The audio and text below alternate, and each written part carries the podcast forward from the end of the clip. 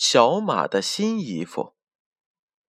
小马想用花布给自己做一件新衣服。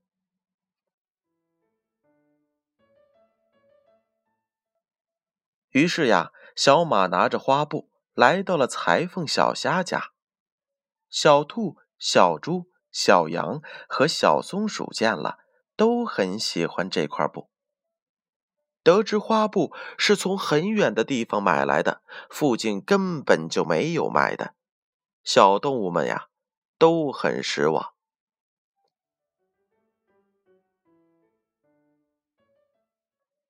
小马看大家很失望，心里也很难过，于是小马就在裁缝小虾的耳边说了几句悄悄话。听完小马的话后。裁缝小虾笑着对小动物们说：“你们明天来这里看小马的新衣服吧。”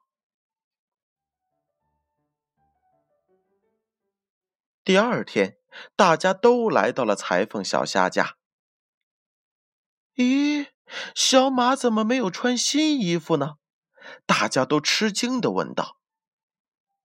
这时呀，裁缝小虾转过身去。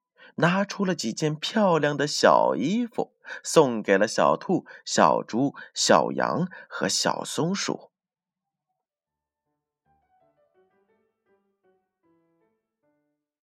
原来呀，小马用花布给他们做了几件新衣服，大家穿着漂亮的新衣服，高兴的是又蹦又跳。小马用花布给大家做了新衣服，虽然自己没有穿上新衣服，但是心里呀同样的快乐。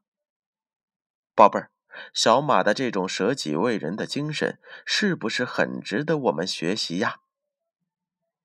宝贝儿，一定要记住，与人分享快乐，自己也会快乐。